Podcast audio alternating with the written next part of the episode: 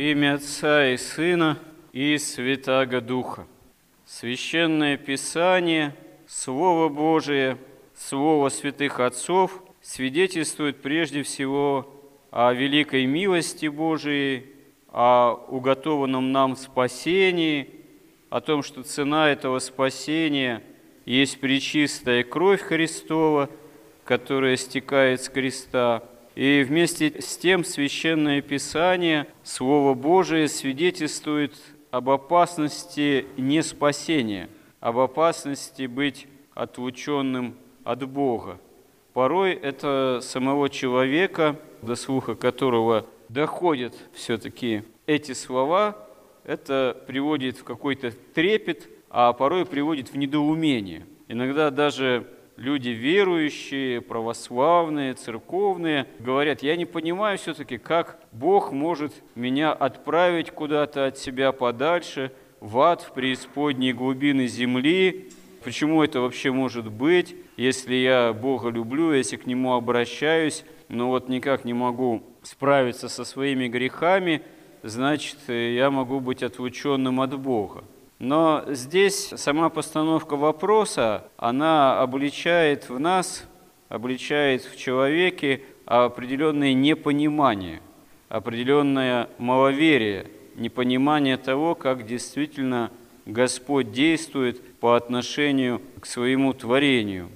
Святой преподобный Ефрем Сирин в толковании на книгу «Бытия» говорит, что когда Бог о чем свидетельствует Священное Писание, говорит, что он раскаялся в том, что сотворил человека и желает назвать потоп всемирный, потому что почти всякая плоть извратила свой путь пред Богом, и Дух Божий стал в этой плоти, в этом человечестве, в смешении линии Каина, проклятой, и сынов Божиих, за исключением праведного семейства Ноя, стал находиться в полном пренебрежении, то на самом деле Господь не раскаивается в собственном смысле, потому что всеведущий Господь не может в полном смысле пожалеть, не предвидя то, что произойдет с человечеством не может действительно окончательно уничтожить полностью человеческий род и создать новое творение, потому что предыдущее не задалось.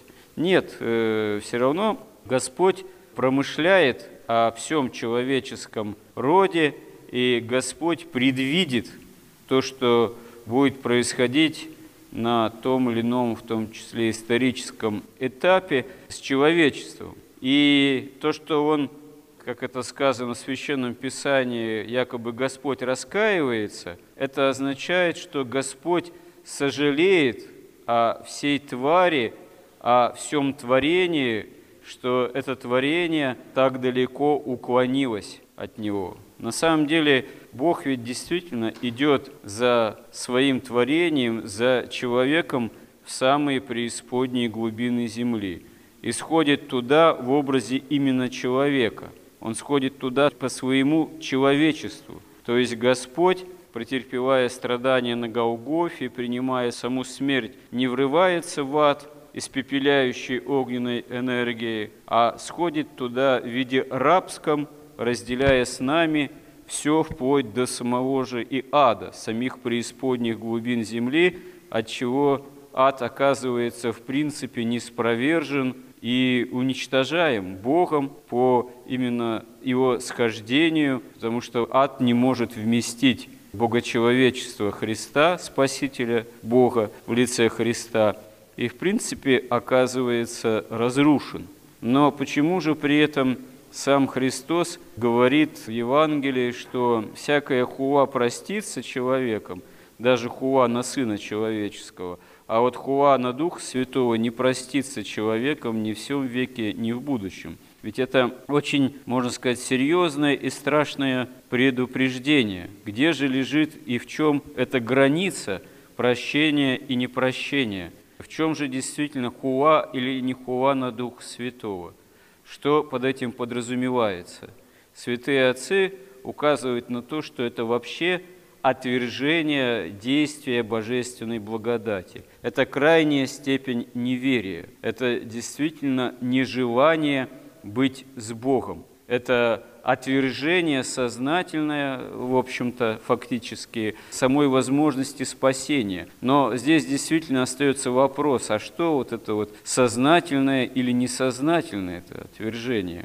На самом деле совесть человека любого, она в той или иной степени, в тот или иной момент все равно взывает к самому человеку о том, что он должен был бы обратиться к Христу должен был бы начать спасаться. Но человек голос совести заглушает самым разным образом, можно сказать, самыми многоразличными способами, самыми, можно сказать, многоразличными изобретаемыми жанрами, вплоть до, можно сказать, жанров культурных, казалось бы. Можно быть так увлеченным собственными талантами, можно быть так увлеченным какой-либо деятельностью, причем с виду вроде как даже и возвышенный, с виду вроде как и даже вполне пристойный и культурный, ну что тебе некогда вообще – да когда мне там, чего там, в храм ходить, чего там, что такое эта церковь, что это за институт, вот, уже не одну тысячу лет существующий, что там какие-то попы, вот, что там какие-то обряды и так далее и тому подобное. И уже в этом начинает подспудно присутствовать, в общем-то, отвержение благодати Божией. Хотя человек, как это порой говорят, двое же, какой хороший человек – да какой великий, можно сказать, деятель. О, да сколько он добра сделал, да сколько он там ролей сыграл, да сколько он чего там написал, поставил. Чему же вы говорите, что он Богу может не угодить? Да критерии же на самом деле не в этом вовсе. Вот. А критерии действительно, а есть благодать Божия или нет благодати Божией. Потому что, как святые отцы указывают, человек сам по себе, вот в каком-то статичном, можно сказать, качестве, если он не имеет веры, он не способен к восприятию благодати Божией.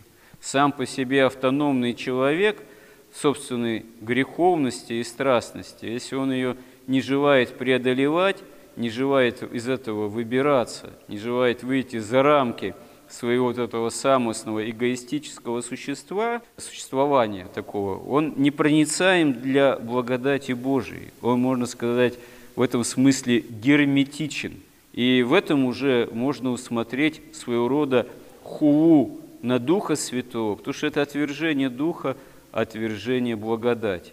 Все-таки спасение требует хоть какого-то ответного усилия. Спасение – требует ответного движения к Богу, а не прятания от Него самого себя, собственных страстей, собственного эгоизма, собственного вроде как «я», но осознаваемого именно в чисто греховном развитии этого «я», когда Бог и Дух Святой этому всему мешают. И вот когда человек – можно сказать, так и живет, что Бог ему своей благодатью мешает. Но как такого человека действительно заставить обратиться к спасению, ко Христу, пока сам действительно человек этого не захочет, пока мы действительно сами этого спасения не возжаждем. Святые отцы даже, к примеру, говорят, что настолько Бог все делает для человека, при всем при том, чтобы обратить человека к себе, чтобы вразумить человека, что даже мир создает поэтапно в течение вот шести дней.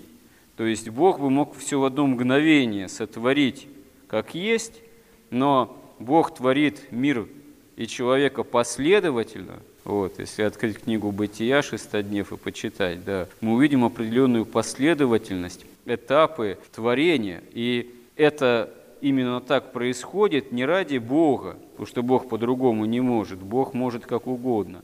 Но Бог творит это ради человека, ради того, чтобы человек само творение воспринимал как удивительный, действительно такой творческий промысел Божий. Это уже есть, как сказано у святых, разговор Бога с человеком. Бог действительно обращается к человеку, никогда не применяет к человеку какие-то, можно сказать, особые меры, какие-то кары, пока не вопросит у человека, где ты был, Адам?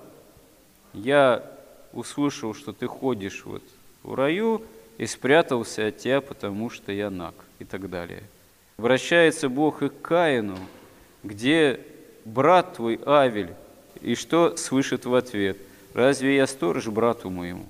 То есть вопрошает, зачем Бог? Бог же знает все. Итак, а чтобы попытаться сподобить или Адама, или Каина, вот, э, обращаясь к Каину, покаяние, обращение возможного, изменение, исправление, сожаление, но, увы, человек очень часто отвечает совершенно противоположным образом. Отвечает ложью, отвечает отвержением промысла Божьего. Вот это вот конечное отвержение промысла Божьего, отвержение благодати и есть, видимо, хула на Духа Святого, которая может и не проститься человеку, потому что сам человек этого прощения порой не хочет. То есть какой на самом деле бывает у нас, у человека, у человечества страшное ответное состояние по отношению к Богу.